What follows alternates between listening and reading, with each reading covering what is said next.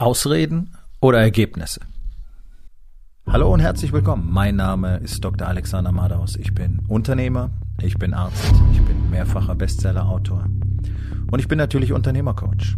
Ich bin Gründer der Rising King Academy, dem einzigen Ort, an dem es echtes, authentisches und vor allem praxisorientiertes Leadership Training für Unternehmer mit Familie gibt. Herzlich willkommen zu meinem Podcast Unternehmerwahl. Entspann dich, lehn dich zurück und genieß den Inhalt der heutigen Episode. Ausreden oder Ergebnisse? Du kannst nur eins von beiden jeweils haben.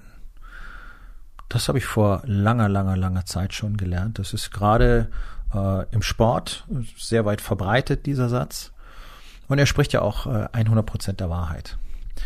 Hm, das ist wieder so ein Grund, warum ich einfach äh, Sport, athletische Leistung, Training äh, so sehr mag, weil hier erfährst du alles, was du wissen musst, wenn es darum geht, was es überhaupt bedeutet, ein verantwortungsvoller, selbstbestimmter Mensch zu sein. Dinge zu erreichen, Ergebnisse zu bekommen mit anderen zusammenzuspielen, zum Beispiel wenn du Mannschaftssportarten magst. Also hier ist so viel Weisheit versteckt, die du selber für dich erarbeiten kannst, wörtlich, so viele Erkenntnisse, die du nirgendwo anders bekommst. Und du kannst entweder eine Ausrede finden, warum du dein Training so nicht machen kannst, warum du es abkürzen musst, warum du heute nicht so hart angreifen kannst, warum das Training ausfallen muss, warum das Training nächste Woche auch ausfallen muss. Oder du kannst einfach sagen, fuck it. Ich mach's halt einfach, weil ich will die Ergebnisse. Und genau das wirst du auch immer wieder finden. Äh, also Sportstars sind ja, stehen ja immer hoch im Kurs und die Leute finden es alles super. Interessanterweise äh, sind 99 Prozent der Leute, die äh, Topsportler toll finden, selber kaum in der Lage, ihren eigenen Arsch vom Sofa hochzuhieven. Ja. Mm, und dann ist da die große Bewunderung, gleichzeitig auch jede Menge Kritik, wenn dann der große Superheld, den man für sich selber auserkoren hat, mal nicht richtig abliefert. Ähm, aber um solche Leistungen abliefern zu können und vor allen Dingen um solche Ergebnisse zu bekommen, musst du halt auch entsprechenden Einsatz bringen. Und dazu ist ja so gut wie keiner bereit. Ne? Jeder will irgendwas haben. Alle wollen super toll funktionierende Unternehmen haben. Alle wollen super toll funktionierende Familien haben, äh, mit, mit äh, Kindern, die aufs Wort hören und was weiß ich noch alles. Aber so gut wie kein Mann ist doch bereit, dafür selber mal was zu tun sondern der allgemeine Glaube ist, wenn ich ein Geldautomat bin, ja, geh los, hol Geld, zu Hause spucke ich das Geld aus und dann ist alles fein. Dann sollen die doch bitte mal die Schnauze halten, nach meiner Pfeife tanzen. Leute, so funktioniert das ganze Spiel nicht. Und dieses, die, die, dieser bedingungslose Wille ist halt immer die Ursache dafür, wenn jemand Erfolg hat.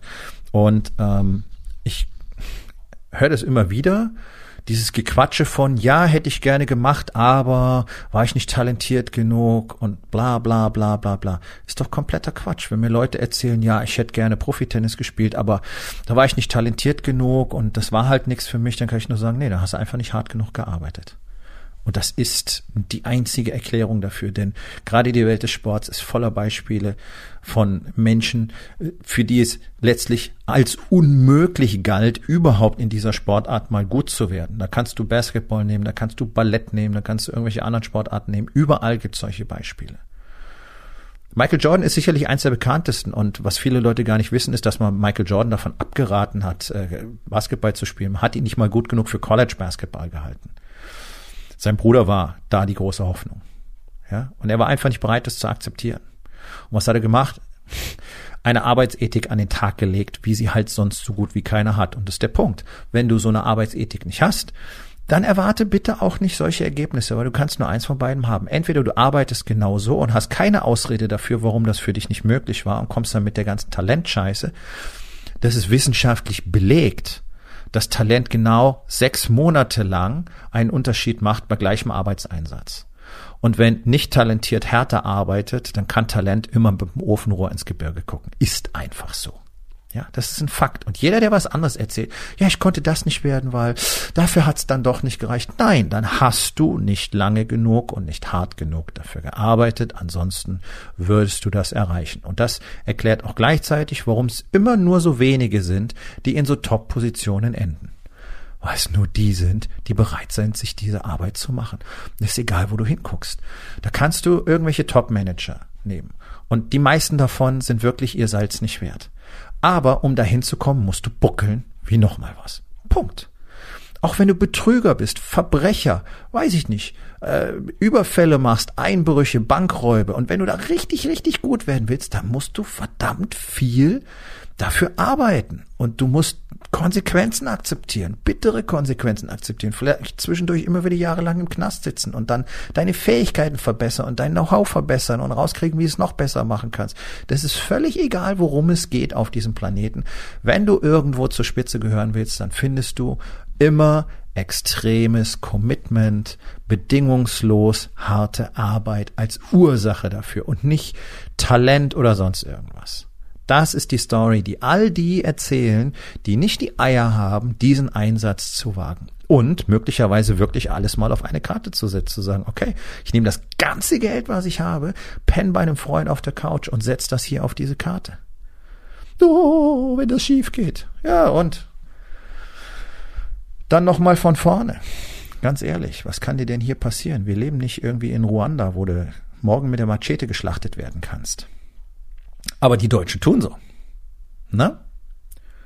Also Ergebnisse wollen alle, Ausreden haben auch so gut wie alle. Passt nicht überein. Deswegen hat so gut wie niemand wirklich Ergebnisse. Es wird viel geredet, wird viel gequatscht. Warum quatschen denn neun von zehn Unternehmern nur über ihre Umsätze, aber niemals um den, über den wirklichen Gewinn? Ja, weil da so gut wie nichts übrig bleibt. Ja, so, das Gehalt geht vorher raus, sind betriebsbedingte Kosten. So, und am Schluss, deswegen kann man dann sich auch ein ganz gutes Leben machen mit einem Unternehmen, was eigentlich nicht wirklich gut funktioniert, zumindest eine Weile lang. Ne? Dicke Karre, dickes Haus und so weiter, dicke Urlaube, und wenn die Kohle schön aus dem Unternehmen rauszieht, kann man sich nur fragen, warum? Kein Vertrauen, deswegen lässt das Geld nicht drin. Whatever. Ja, also Blendwerk, Blendwerk, Blendwerk. Ergebnisse würde ich das noch gar nicht nennen. Und das ist so ein bisschen die Krux an unserer Gesellschaft. Du kannst es halt nicht sehen. Ja, du siehst einfach nur das Blendwerk und dann kannst du mutmaßen, hm, ist das jetzt wahr oder ist das nicht wahr? Und dann leben wir auch in einer Gesellschaft, wo man einfach aus Gründen des Neids sowieso davon ausgeht, dass das alles nur Fake ist. Und es ist sicherlich nicht immer nur Fake. Das ist doch kompletter Quatsch. Aber oft ist es so. Und du weißt es nicht. Und deswegen mein Tipp, kümmere dich nicht um die Ergebnisse von anderen, kümmere dich um deine eigenen Ergebnisse. Aber die meisten gucken ja rechts, links, was hat der, was macht der? Oh, warum bin ich noch nicht da? Warum habe ich das noch nicht? Warum funktioniert das noch nicht? Oh, der ist schon so viel weiter als ich. Dabei gibt er sich gar nicht so viel Mühe wie ich. Warum muss ich dann den ganzen Kram hier machen? Warum soll ich diszipliniert sein, wenn ein anderer Typ äh, bis, bis mittags um elf schläft, dann sein Laptop aufklappt und einfach mal 100.000 Euro am Tag über, weiß ich nicht, Dropshipping oder sonst irgendwas macht? Da muss ich doch gar nicht so hart mit mir sein. Es kommt drauf an, was du willst und Letztlich entscheidet dann immer die Zeit, also was ist in zehn Jahren dann und naja, whatever. Aber darum geht's gar nicht, ja, sondern es geht einfach drum, was bist denn du bereit zu tun? Und der ganz uncharmante Teil dieser Geschichte ist ja, wenn du selber nicht bereit bist, ein Invest zu bringen, sei es Zeit, sei es Energie, sei es Blut, Schweiß, Tränen, Learning, harte Arbeit, Geld, Geld, Geld, Geld, Geld, Geld, Geld ist am einfachsten, weil es immer wieder nachwächst, genau wie körperliche Energie wächst immer wieder nach, kann man investieren ohne Ende. Deswegen ist es super easy, da immer besser zu werden, immer schneller zu werden, immer schneller zu lernen. Am Ende zahlen oft die anderen die Konsequenzen dafür, dass du nicht bereit bist, diese Invest zu machen, dass du eben nicht bereit bist, Ergebnisse zu produzieren die normale Unternehmerfamilie, und hier rede ich wieder über die berühmten 99 Prozent, nochmal, schaut euch die statistischen Zahlen selber an. Es ist so, 99 Prozent der Unternehmen scheitern in Deutschland. Ähm, die meisten gleich zu Anfang, spätestens nach zehn bis zwölf Jahren, dann der Rest, so konsekutiv, ja. So, wer leidet drunter? Familien, die eigene Familie, die Unternehmerfamilie, wenn sie dann überhaupt noch existiert bis zu diesem Zeitpunkt. Selbst bei wirtschaftlich erfolgreichen Unternehmen ist die Familie normalerweise kaputt, weil da kein Invest erfolgt. Körperlich, naja, totale Shitshow bei fast allen. So, die Familien der Mitarbeiter, die dann unter Umständen auf der Strecke bleiben, weil das Unternehmen missgemanagt wird, weil eben keine empathische Führung da ist, weil es keine gute Kommunikation gibt, die Leute dann wieder gehen oder gegangen werden, weil ihre Arbeitsleistung nicht stimmt, weil sie sich nicht wohlfühlen und dabei ist dann heißt ja, die Leute sind halt schlecht. Ne, die anderen tragen die Konsequenzen. Und das ist der ganz beschissene Teil der Story. Wenn du nicht bereit bist, Ergebnisse zu bringen, sondern Ausreden, dann werden andere dafür bezahlen. Und ihr seht das in ganz ausgeprägtem Maße in der aktuellen Situation, nicht nur in diesem Land, sondern auch in anderen Ländern. Und das ist hier keine, keine, keine Anti-Corona-Episode, sondern schaut doch einfach mal hin. Es gab, glaube ich, vor gut 15 Jahren ähm, diese, äh, dieses Planspiel von der deutschen Regierung in Auftrag gegeben. Kann man einsehen im Internet, also offiziell. Ähm, was passiert, wenn ein hochinfektiöses Atemwegsvirus aus der Corona-Reihe in Deutschland grassiert und so weiter und so weiter. Ja, Planspiel, hohe Zahlen, viel höhere Infektiosität als bei, bei Covid-19 jetzt angenommen. Also mit erheblichen Konsequenzen im privaten Sektor, Gesundheitsbereich, äh, Aufruhr, Aufstände, äh, Aufruhr, Aufstände, ähm, äh, Millionen von Toten, Wirtschaftsschaden maximal. So, das war ein Planspiel. 15 Jahre her. Warum ist es damals in Auftrag gegeben worden? Nach den Erfahrungen von äh, SARS. SARS habe ich selber aktiv als Arzt äh, in der Intensiv- und Notfallmedizin noch mitbekommen. Deswegen kenne ich auch die Situation auf solchen Intensivstationen und wie solche Patienten sind. Ähm, und dann hat man sich eben gefragt, okay, sowas wird wieder passieren und es wird auch wieder passieren. Es wird von jetzt aus auch wieder passieren. Was machen wir dann? Und was hat die deutsche Bundesregierung 15 Jahre lang getan? Also praktisch die komplette äh, Amtszeit von Angela Merkel. Ja, nix. Das ist der Punkt. Es gab kein Ergebnis. Es gab keinen Pandemieplan.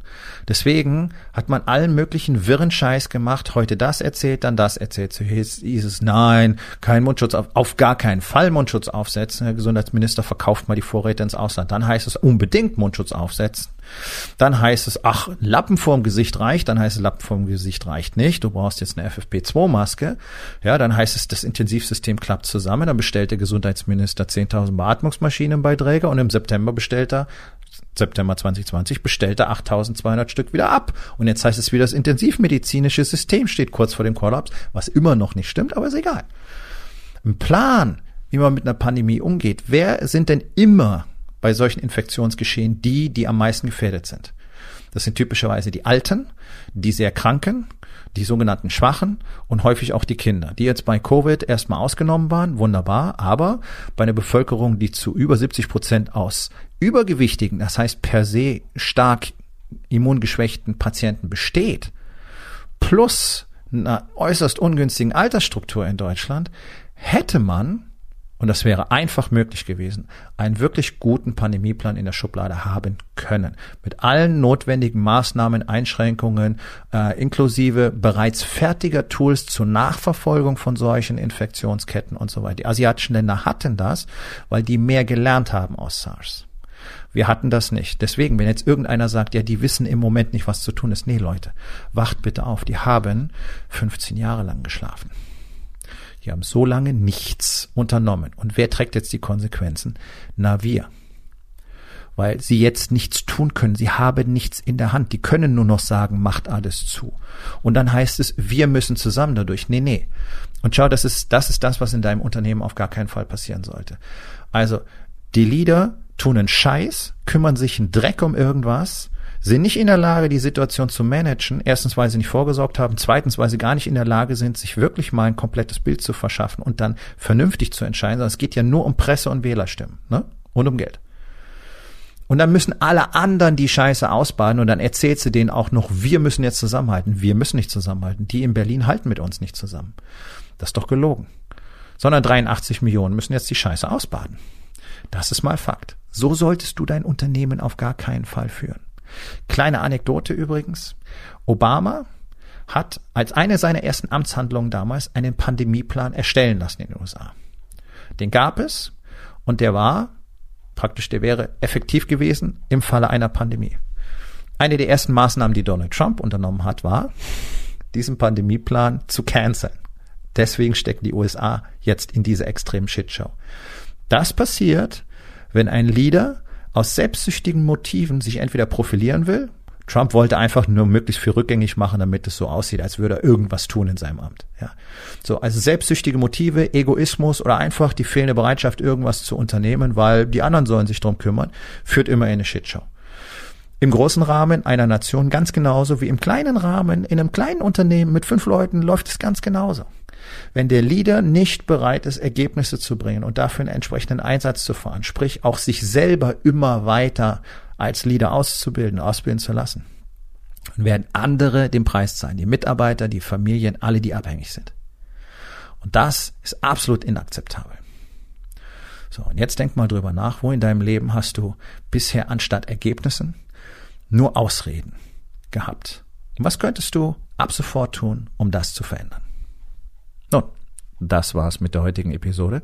Ich freue mich über jeden, der zugehört hat und ich freue mich ganz besonders darüber, wenn du mir auf iTunes eine Bewertung und vielleicht sogar eine Rezension hinterlässt, wenn dir der Content gefallen hat, denn das hilft auch anderen dabei, diesen Content zu finden, damit sie auch davon profitieren können. Und miteinander ist genau das, was wir unbedingt lernen müssen. Und ich würde mich natürlich freuen, wenn du vielleicht in eins meiner Bücher reinschaust. Du wirst dort sehr viel Wert für dich finden. Und wenn es dir gefallen hat, hinterlass mir auch da auf Amazon bitte eine Bewertung und sag's doch einfach weiter, dass dir dieser Podcast gefallen hat und empfehle ihn deinen Freunden. Ich wünsche dir einen erfolgreichen Tag.